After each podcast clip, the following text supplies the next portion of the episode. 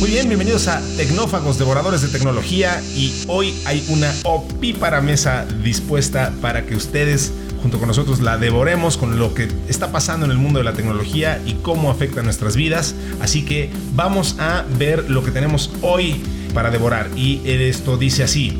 Si las redes no te quieren, pues crea la tuya. Vamos a hablar de la app de Trump y lo que esto implica para la democratización de los medios.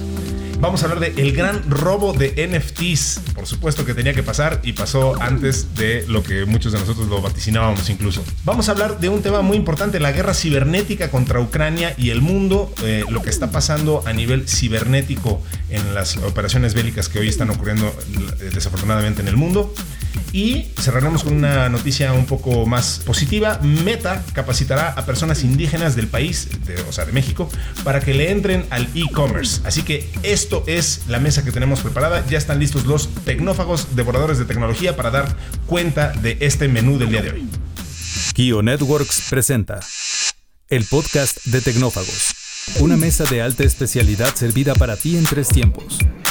Acompaña a Ricardo Massa y Bernardo González, dos especialistas en masticar información tecnológica para ti. Prepárate para devorar junto a los tecnófagos todas las noticias de las innovaciones del momento vamos a entrarle y nos presentamos, pues nosotros somos los tecnófagos, con todo cariño y con toda irregularidad hacemos este podcast para ustedes. Yo soy Ricardo Massa y eh, me acompaña Bernardo González. ¿Cómo estás, Bernie? Muy bien, Rick, muchas gracias. Aquí emocionado y listo para empezar con estos platillos suculentos. sí, lucen suculentos el día de hoy, efectivamente. Pues vamos a entrarle, mi querido Bernie, vamos a recordarle a la gente que eh, nosotros podemos deglutir los temas por usted. Eso lo puso la producción, está medio asqueroso el asunto, pero este, eh, este Dice, mándenos lo que quieren que platiquemos y con todo gusto lo haremos aquí en tecnófagos.kionetworks.com. Esto es K de kilo y latina O, networks.com. Ahí con todo gusto recibimos sus comentarios. La entrada de hoy. Una fresca selección con las noticias del momento. Bueno, pues eh, lo primero que tenemos el día de hoy es el app de Donald Trump, un, app que se anunció muchísimo desde las elecciones, eh, desde el, muy, muy, muy eh, todavía polémico este, ataque al Capitolio de Estados Unidos en el 2021. A ver, el, contexto rapidísimo es que Donald Trump pues, fue vetado de Twitter, de Facebook, de YouTube, eh, algo que también da mucho de qué hablar, por lo que decidió lanzar su propia app y por fin, después de mucho hablarlo, ya se sabía cómo se llamaba, ya se sabía este, cómo iba a ser, pero bueno, por fin Truth Social ya está en el App Store de Apple, incluso muchísima gente ya la amaneció con ella descargada porque se habían firmado para apartarla y bueno, pues la descarga se hizo automática. Y eh, detrás de ella está una empresa que se llama eh, Media Technology Group. Entonces, pues el punto es, según ellos mismos, se están eh, posicionando como defensores de la libertad de expresión y esperan atraer a los usuarios que sientan que sus opiniones son reprimidas en plataformas más consolidadas. Pues, ¿qué, qué opinas de esto de entrada, Bernie? O sea, a ver, yo insisto que el gran tema no es bueno, eh, Trump puede hacer lo que quiera, sin duda tiene muchos recursos, este fue presidente de Estados Unidos, es multimillonario, pero este rollo de, que lo hayan vetado de los, eh, de los medios sociales tradicionales, yo la verdad me sigo debatiendo, o sea, sin duda, pues el señor da información muy extraña y, muy cuestionable, por decirlo menos, pero de plano la censura es la opción, o sea, pienso también en el, caso de, Joe Rogan, o sea, no sé, esa es la forma de proceder, no, no, no estoy seguro. Híjole, es un tema bien complicado porque yo, creo que el, este, el concepto de la censura pues no, no, es correcto y creo que todos los seres humanos tenemos nuestro derecho a expresarnos de lo que queramos y como queramos. El problema aquí yo pienso que tiene que ver con el tipo de personas que, de las que estamos hablando, ¿no? Cuando eres una figura pública y sobre todo cuando eres el líder de una nación y, no de cualquier nación, sino de la más poderosa del mundo en muchos aspectos, eh, hay, una serie de cosas preestablecidas que pues no es correcto que las digas, ¿no? Este, voy a hablar de un tema para no meterme en política, un ejemplo diferente, ¿no? Este, ahora que estuvo todo este tema de la pandemia, había gente que bajo su libertad de expresión podían decir cosas respecto a la medicina o las vacunas o la propia enfermedad que no son correctas desde un punto de vista científico. Totalmente. Y perdón, déjame aclarar porque este, dije una babosada. Dije Seth Rogen, que es un comediante, cuando en realidad quería decir el nombre de otro comediante muy polémico que es Joe Rogan, que es el que justo está en el centro de esto que estás mencionando, ¿no? En, Spotify. Exacto. Entonces, eh, creo que el límite de, de dónde se acaba esa libertad de expresión es cuando alguien, por la razón que sea, empieza a malinformar o a manipular algo que no es cierto. ¿no? Este, por ejemplo, lamentablemente en nuestro país el tema político hoy está muy complicado porque pues hay, hay cosas que pues no cuadran con la realidad y alguien de repente pretende convencer a un grupo de que sí son reales, ¿no? Y me parece que este punto muy particular en un momento de la historia, este, Donald Trump siendo el presidente de los Estados Unidos y con lo que sucedió el 6 de enero, si no me equivoco, del 2021 con la toma del Capitolio y, lo que él decía, y bueno, y, todo el contexto anterior, este, un, un, hombre muy polémico, este, manipulador de la verdad, muy tendencioso este, en, medio de unas elecciones, eh, pues, pues simplemente estas empresas tomaron una decisión de cortar por lo sano, como ha sucedido en muchos otros temas, ¿no? Por eso ponía yo el ejemplo del tema de la salud, este, es un tema médico, científico, y cuando una de esas empresas considera que alguien, eh, pues generalmente malintencionado, está manipulando la información, pues dice, oye, aquí se acabó, ¿no? Este ya, ya, no puede seguir este, mal informando. Es como si tú y yo de repente empezáramos a decir que, que sí existen los extraterrestres y que están con, aquí con nosotros. Y que tenemos pruebas de... Claro, sí, sí. Y nos empezamos a armar una historia y empezamos a, a hacer algo que empieza a generar problemas y resulta que eso no tiene ningún sustento ni ninguna base científica, pues es muy probable que alguien diga, oigan, dejen de escuchar a estos señores o vamos a aplacarlos, ¿no? Porque no lo deberían de hacer, ¿no? Ahora, volviendo al tema de la noticia, este, lo, que sale peor, pues es que eh, está haciendo él una red social para el grupo de gente que apoya a Donald Trump, ¿no? Entonces, de, si de por sí aquí hemos hablado que uno de los grandes problemas que tiene todo el social media es que precisamente por esta libertad de expresión se generan polémicas, se polarizan los temas y entonces en vez de que haya una mejor comunicación y se expongan diferentes puntos de vista, la gente toma partido por uno de ellos y se arma un zafarrancho, ¿no? Eh, aquí lo que creo que va a suceder es que en esta red van a aceptar a todos los que están este, a favor de Donald Trump, ¿no? Y entonces, pues imagínate todos los mensajes que, que van a estar allá adentro, pues todos van a estar a favor y se van a, a, crear un contexto y se van a imaginar algo que está ahí que no tiene ningún contrapeso, ¿no? Y, y técnicamente, que a lo mejor es el tema que más nos compete aquí en este podcast, eh, pues tiene una serie de problemas actualmente, ¿no? De hecho, si tú te quieres inscribir ahorita, no puedes, este te manda una lista de espera eh, por ahí leí una nota que parece que hay unos 30 o 40 mil personas que sí están suscritas. Eh, ya salió esta compañía que es de Donald Trump, se llama Trump Media and Technology, este TMTG. Ellos son los que tienen este proyecto y, cuando lo lanzaron, eh, este, esta red social está basada en un open source que se llama Mastodon. ese es un concepto, es un concepto de una red social abierta. para empezar, el código fuente, los programas este, son de libre distribución. Eh, el concepto de, esta red social es de que tú como ciudadano de a pie puedes dar de alta un servidor y tú puedes crear ahí un tema de lo que tú quieras eh, y puedes dar donaciones o lo que sea y tú puedes usar esa tecnología sin mayor problema, ¿no? Eh, aquí hace mucho hincapié el creador, que es una persona de origen alemán, el, emprendedor, que a diferencia de una empresa particular con un fin de lucro a través de la publicidad, etcétera, los datos de la privacidad, etcétera, etcétera, aquí no, aquí es este, mucho más como en al inicio de Internet, ¿no? Cuando se hacían estos bulletin boards y estos este, foros de discusión. Entonces, eh, la primera infracción que comete esta empresa de Donald Trump es que no respeta los derechos de distribución de esa licencia, ¿no? Este, dicen que ellos van a poner sus propias reglas y pues la empresa Mastodon, quien lleva este proyecto de open source, dice, oye, espérate, eh, aquí también hay unas reglas, ¿no? Que, que, tú tienes que seguir, ¿no? La aplicación solo está disponible en iPhone en este momento. Correcto. Y ya salió TMTG a decir que bueno, ahorita están en un beta y que la liberación ya en forma la van a hacer a partir del 31 de marzo, ¿no? Entonces, pues, este, así es como está el mundo el día de hoy. Yo, yo no veo bien que esté una red este, con puros seguidores para un solo tema y estén totalmente sesgados de origen. Este, nada bueno puede salir de eso. Este, es como, imagínate una, un, foro de, para este, aficionados de fútbol, pero solo si le vas a la América puedes entrar a ese foro, ¿no? Entonces, sí, pues todo se va a polarizar ahí, ¿no? Yo, estoy totalmente de acuerdo contigo, pero creo que eso también ya es lo que está pasando del otro lado, ¿no? O sea, al final...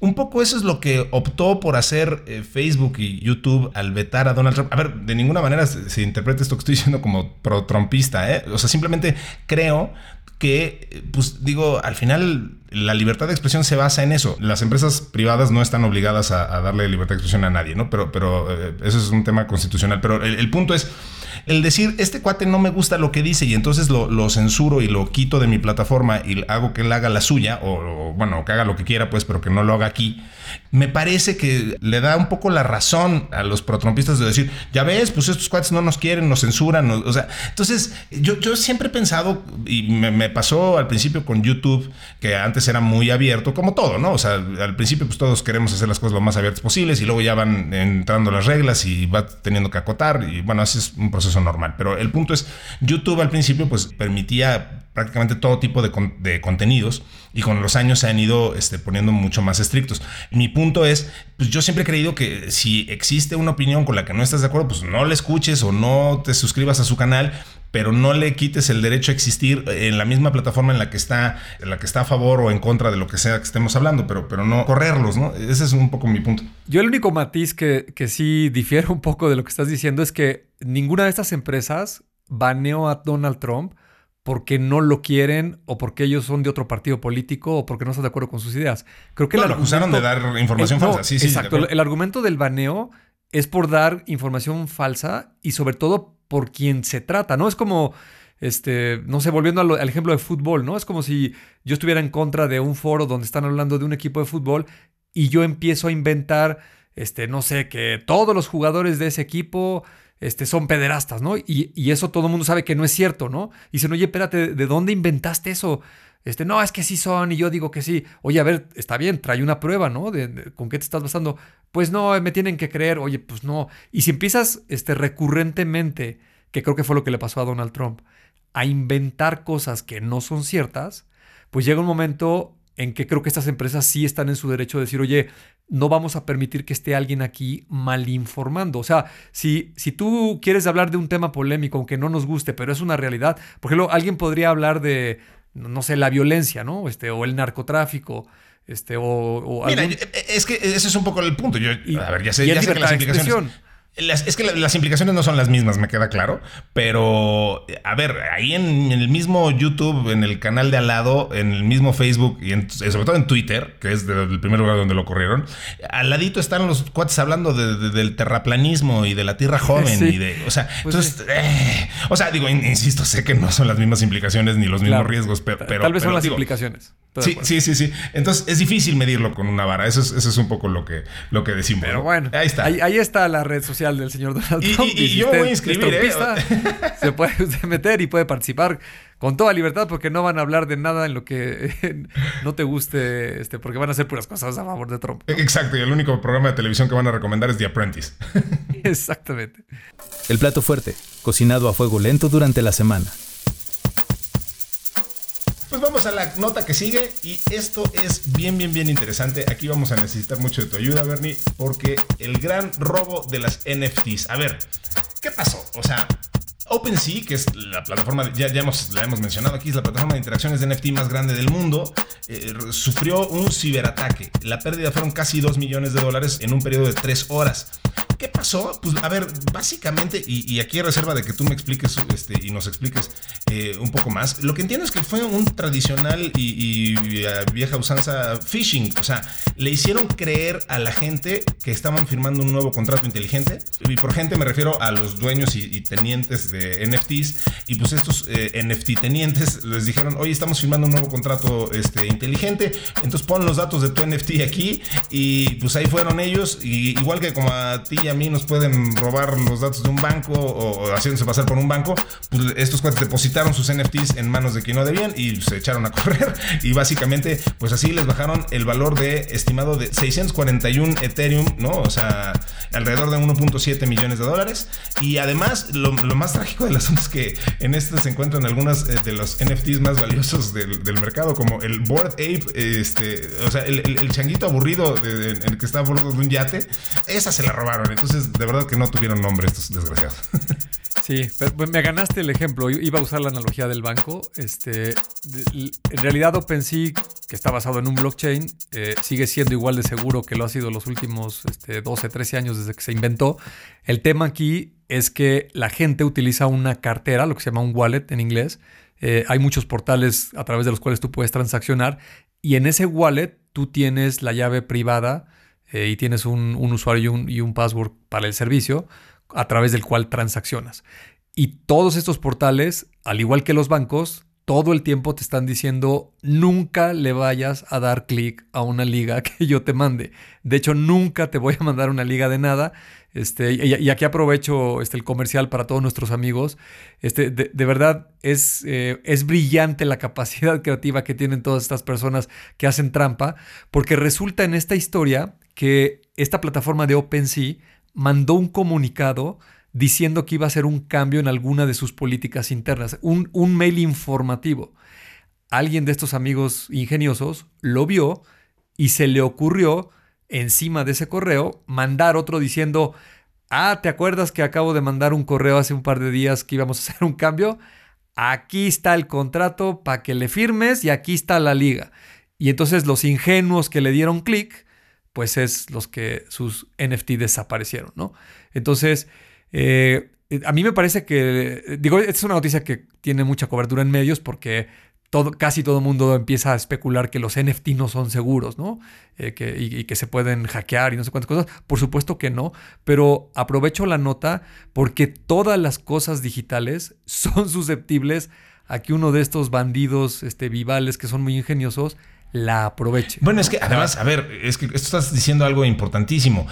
las cosas pueden estar súper seguras y muy bien protegidas. Pero si los mecanismos de seguridad que lo protegen son, a ver, es que tú tienes que llegar, el usuario tiene que llegar y poner su ojo y decir su nombre, y tú llegas y voluntariamente pones tu ojo y dices tu nombre, porque estás siendo engañado por alguien para hacerlo, pues digo, ahí sí no hay mecanismo de seguridad en el mundo que te pueda proteger de eso, ¿no? Correctamente. Y, en el caso de los bancos es un poco, este, no es tan sofisticado como una llave primaria y esas cosas, pero sucede todo el tiempo, ¿no? Este, ¿Cuántas historias escuchamos todos de que hablan a tu casa y desafortunadamente contesta a lo mejor algún familiar o la persona que trabaja en tu casa y de repente la sorprenden y oiga, a ver, este estoy hablando del banco o, o un secuestro express o te inventan algo te ponen en una situación en jaque, te pones nervioso y te empiezan a pedir datos y desafortunadamente la gente que se los da es la que cae, ¿no? Aquí, aquí la recomendación es, siempre que recibas tú una, una, comunicación, no importa si es por teléfono, un SMS, un correo, lo que recibas,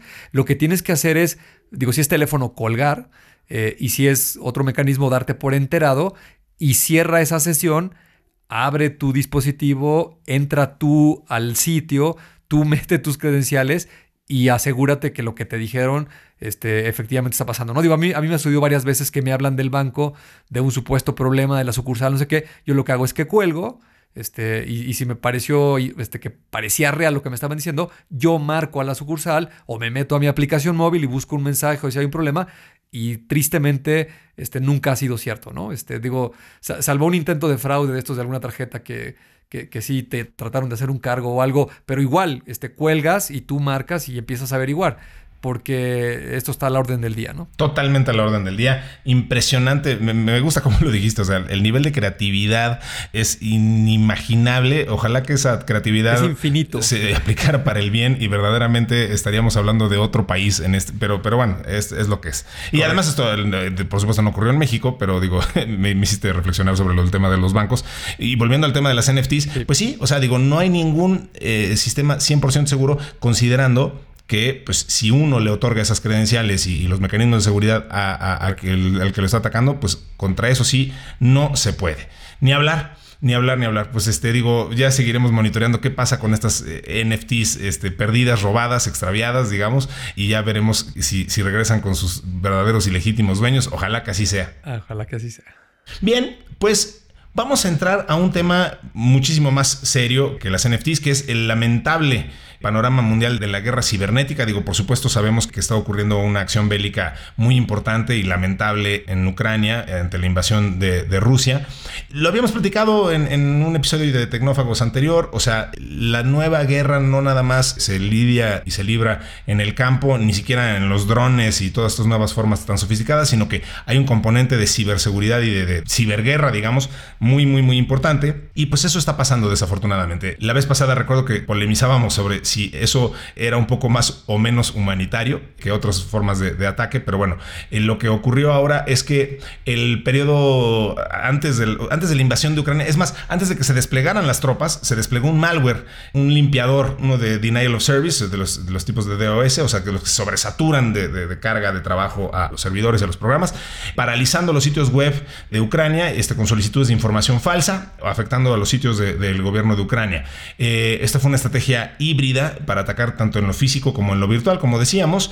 Ante esto, esta noticia tan lamentable, también ha, habido una respuesta muy interesante de parte de Ucrania en la que eh, seguramente has visto las fotos de, la gente en Ucrania y en todas las redes sociales solicitando ayuda de gente que sepa programar y gente que le sepa al, hackeo y este, etcétera, para ayudar a las fuerzas ucranianas en contra de, estos este, ataques que están recibiendo de parte de, Rusia. ¿no? Entonces, en los medios empezaron a aparecer publicaciones como Cibercomunidad Ucraniana, es hora de involucrarse en la defensa cibernética de nuestro país. Muy interesante. Eh, los objetivos del miércoles incluyeron el Ministerio de Defensa de Ucrania y Private Bank, el banco comercial más grande de Ucrania, según una nota de The Guardian. Pues qué lamentable, ¿no? O sea, y digo, lo, habíamos platicado aquí, no, en ese momento no sabíamos, no, no había, no estaba en puerta este, este lamentable eh, suceso que está ocurriendo en Ucrania, pero pues estamos viendo justo que, insisto, lo, interesante del asunto es que Rusia, antes que lanzar un solo disparo, lo primero que hizo fue desplegar un, ciberataque, ¿no? Sí, sí, sí. Y aparte es muy interesante, digo, es muy lamentable para empezar este, que, que, estemos hablando de un conflicto bélico y haya una invasión, soldados y todo lo que estamos viendo en las noticias en estos últimos días. Pero eh, dado que estamos en el año 2022 y toda esta digitalización que tiene el mundo, me parece que el capítulo digital, el capítulo de ciberataques en un conflicto armado entre varias naciones, ahora tiene una importancia mucho más relevante, tal vez, que incluso hacer daños físicos, ¿no? Eh, hay, hay, que recordar un poquito este, quién es Rusia en el tema de, hackeos y, de ataques y de hackers y todas estas cuestiones. Eh, particularmente contra Ucrania, en 2017 se generó un ataque que se llamaba NotPetya y, trataron de, tirar y, lo lograron en muchos servicios del, gobierno desde que ya tenían algunos roces. ¿no?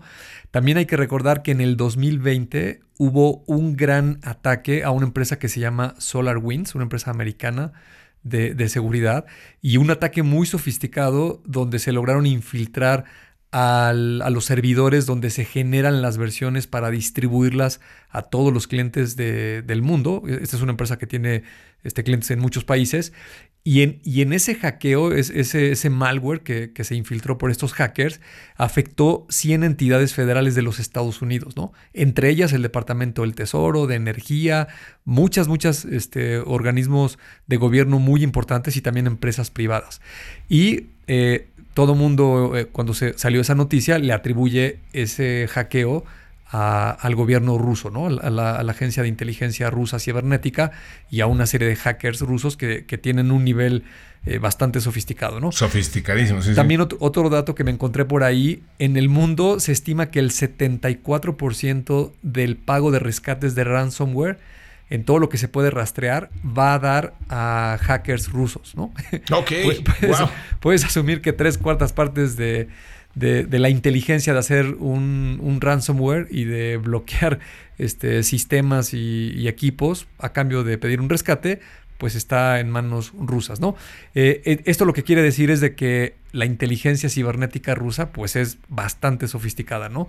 Eh, es muy polémico discutir si más o menos que la americana o si la de Israel, pero yo sí estoy seguro que si me dijeras, este, dime el top 4, este, están los rusos, los Por ahí meteríamos en la mezcla China, exacto. sí, Estarías de acuerdo, ¿no? Rusia, China, Israel y los Estados Unidos, me parece que esos son el top, ¿no? Después tal vez estén eh, la India. Sí, la este, India. Y... A lo mejor este, Pakistán, Irak, algunos de esos por ahí, Irán, este, son, los, que, los que aparecen, ¿no? Pero eh, esto es muy relevante porque lo que puede suceder imagínate que afectan a una de estas empresas. Ya vimos el año pasado, digo, no tiene nada que ver con un ciberataque, pero simplemente por la magnitud de la afectación. Esta empresa, este Facebook, todavía no se llamaba Meta, tuvo un problema interno y toda la red se cayó y estuvo varias horas fuera. Imagínate que ataquen a una empresa como Google o como Microsoft o como AWS y le logren tirar las redes, pues las afectaciones son muy, muy graves y, no quieres hablar si se lograran meter, por ejemplo, al sistema que controla las este, vías férreas de los trenes o del metro, este, o, la, generación de energía eléctrica que suministra una ciudad, o, los depósitos de agua, que muchos de ellos, eh, gracias al Internet de las Cosas, pues ahora tienen válvulas automatizadas, flujos y una serie de sistematización que el daño que le puedes hacer a un país en un conflicto, pues en una de esas puede ser mucho más grande que el que le podrías hacer con balazos y con tanques y todas estas cuestiones, ¿no? Esperemos que... Es que además... Eh, no, perdóname, eh, es que justo de eso es de lo que se está hablando ahora que, se está hablando de medidas eh, de, retaliation, de medidas en, respuesta a los ataques de, de Rusia. Justo Estados Unidos eh, obviamente, eh, tanto la OTAN como la Comunidad Europea como el propio Estados Unidos se han mostrado muy reacios o muy conservadores, digamos, a, entrar en un conflicto directo con Rusia por las implicaciones que esto tiene, pero justo en este, en este terreno de los ciberataques, pues sí están dejando ver que pudiera haber una... Mira, aquí nos pusieron una, nota bien interesante de Infobay que, que dice que Estados Unidos dice que pudiéramos ver una ciberguerra que nunca habíamos visto y es exactamente lo que estás diciendo. Este, según se le informó a la NBC, eh, se está considerando que haya, por ejemplo, ataques que involucran la interrupción de la conectividad a Internet a toda Rusia, el corte de la energía eléctrica, como dices, ¿no? O sea, manipulación de los interruptores ferroviarios para obstaculizar la capacidad de Rusia de reabastecer a sus fuerzas. Justo, justo lo que estás diciendo, ¿no? O sea, a ver, pues eh, vamos a, cerrarle, apagarle el switch a todos los servicios que utilizas eh, y que están conectados a Internet, que son pues todos, ¿no? Básicamente. Y totalmente, puede tomar unas magnitudes muy distintas y, esto, este, por ejemplo, en un conflicto este, físico de, militar, eh, pues generalmente está en el área del conflicto y tal vez las zonas aledañas, ¿no? Pero si esto se vuelve en hackeos a estas empresas, pues en una de esas nos pueden afectar a todo el mundo, ¿no? Este, eh, no sé, los que tenemos nuestro correo electrónico con estas empresas como Google, Microsoft o similares, pues imagínate si la logran afectar y se caen estos servicios, pues el, el impacto es global y de unas consecuencias enormes, ¿no? Perdón por lo frívolo del comentario, pero unos que ya tomaron cartas en el asunto y me pareció muy simpático, eh, este, fue Pornhub, esta, eh, esta página web de pornografía, la, más grande de, ese ámbito en el mundo y uno de los portales más visitados del mundo también, reaccionó a, la invasión de Ucrania baneando a los usuarios de, que, tuvieran una IP de Rusia. Entonces, este, no podías accesar a Pornhub si estabas en Rusia como una muestra de solidaridad con Ucrania, lo cual me pareció, la verdad, un detalle muy interesante, muy, muy simpático y muy bien aplicado, ¿no? Sí, totalmente. Yo creo que lo, que sí tenemos que ser solidarios es con que este tipo de conflictos pues no deberían de existir, ¿no? las naciones deberían de ponerse de acuerdo, dialogar eh, y no estar en esta lamentable situación de invasión militar y donde se están perdiendo vidas y donde se ponen en riesgo todas estas cosas que hemos comentado, ¿no? Sin duda, sin duda, pues eso es lo que está pasando hasta ahorita y obviamente, pues esta es sin duda el primer conflicto bélico que arrojará datos bien duros y bien mesurables, medibles, es lo que quiero decir, eh, sobre, sobre lo que está ocurriendo. O sea, y pues también con ese interés lo veremos como un, fenómeno cibernético, como un fenómeno tecnológico, y pues a ver qué implicaciones tiene. Esperemos que, obviamente, como dice Bernie, pues esto se restrinja a lo mínimo en cuanto al daño que cause a humanos. Y, pues digo, esto se puede resolver de otra manera, pero sin duda es un fenómeno que estaremos siguiendo con mucho, mucho interés desde esta humilde trinchera que es Tecnófagos. Siempre queda un espacio para el postre. Pues vámonos entonces con otra nota. Tenemos un, postre el día de hoy, bien interesante, muy simpático, que es, bueno, dice literalmente, el comercio digital indígena será posible gracias a Meta, ¿Qué es lo que está pasando? Meta, el otrora conocido como Facebook, capacitará a más de 500 personas indígenas en México para que asesoren a comunidades en comercio digital. Básicamente, la idea es justo, o sea, darle a estas poblaciones eh, conocimientos y herramientas para que puedan eh, vender y, comerciar en una plataforma digital, estén seguros en línea y desarrollen un pensamiento crítico al momento de navegar en Internet. Me parece muy interesante, la capacitación se va a dar a través de diversos talleres y van a ser impartidos en Tzetzal, en Mazagua, en Maya, en Otomí, en Mixteco y en Zapoteco, ya que el idioma sigue siendo una de las principales barreras para que las comunidades indígenas emprendan un negocio y se integren a la economía digital. Pues me parece fantástico, o sea, digo, es una muy, muy buena iniciativa. Sin duda es la marca tratando de jalar buen karma hacia sí misma, pero eh, ahí no engañan a nadie, pero este, pero qué bueno que lo hagan así, me parece la forma correcta de hacerlo, ¿no? Sí, sí, sí, eh, me parece que mientras se mantengan objetivos con lo que están eh, enseñando de estas comunidades y no vayan a tener allí un tema tendencioso, que no creo, porque es una comunidad bastante pequeña y todo lo que acabas de decir pues tiene un buen fin, ¿no? Que es este, incluir a estas personas en el Internet y ayudarles a que tengan mecanismos eh, digitales para pues, poder mejorar su calidad de vida de ellos y de las comunidades donde habitan, ¿no? Fíjate que además tiene implicaciones bien padres. A ver, yo me acuerdo desde que en la secundaria me dejaron leer eh, la canasta de cuentos mexicanos de Bruno Traven. O sea, te decían, eh, bueno, es que este señor, el, no sé si te acuerdas de ese cuento del indígena que vendía canastas y que llega el gringo y le quiere comprar este, 100 mil canastas para venderlas en Estados Unidos y el, el, indígena le dice que no puede porque en cada una pone su alma y etcétera, etcétera. Desde ese momento ya, ya se hablaba pues ver con ojos comerciales lo que se fabrica este, con, con fines artesanales. Mi punto es, eh, creo que el poder capacitar a estas comunidades en este tipo de herramientas justo les puede dar la posibilidad de acabar justo con el intermediario, que en el caso del cuento era el gringo, y poder pues, vender en otros lugares del mundo donde este tipo de cosas tienen una extraordinaria demanda con toda la razón y muy merecida. Entonces, este, si, si puedes utilizar una, una plataforma, cualquiera que sea de e-commerce, para llevar estos productos a otros lugares del mundo y que puedan comercializarlos y venderlos y obviamente cobrar por ello, pues me parece fantástico, no solo por el tema económico, que es muy importante, sino también por la difusión que esto le puede dar a estos productos en el mundo, ¿no? Creo que hay un caso en la India, este, las mujeres costureras que podían este, fabricar eh, ropa, coserla con máquinas, y ahí era un tema financiero, les prestaban dinero y resulta que después de varios años las mujeres, al menos en la India, son mucho mejores pagadoras que los hombres, ¿no? Y también son más trabajadoras Muchas de ellas madres solteras tienen que mantener a su familia, entonces me parece increíble que la tecnología en este caso esté ayudando a todos esos grupos sociales. Sin duda. Pues, eh, digo, creo que justo es eh, un ejemplo perfecto de eh, lo que buscamos aquí en Tecnófagos, este tipo de usos de la tecnología para mejorar el mundo, para acercar a la gente con, más consumidores, con más gente que, les interese lo que uno está produciendo, haciendo o le interesa, pues eso es, ahí es cuando sí funciona de este, para lo que tiene que funcionar la tecnología. Así es. you Muy bien, pues Bernie, se nos acabó el tiempo, se fue volando el programa y pues no me queda más que agradecerle muchísimo a nuestro querido Mario Terrés que está a cargo de la edición y producción en los tableros y controles de este programa, a Citlal Sin Vallarta que está en la redacción y contenidos y a Gina Rangel en la producción general del programa, este, su ayuda y por supuesto a ti mi querido Bernie, pues qué gusto haber compartido una vez más este programa contigo. No, al contrario, el placer es mío y nos vemos en el siguiente episodio. Pues esto fue Tecnófagos Devoradores de Tecnología y nos vemos en una siguiente emisión con una nueva mesa llena de tecnología por aplicar. Muchísimas gracias a todos y nos escuchamos la siguiente ocasión.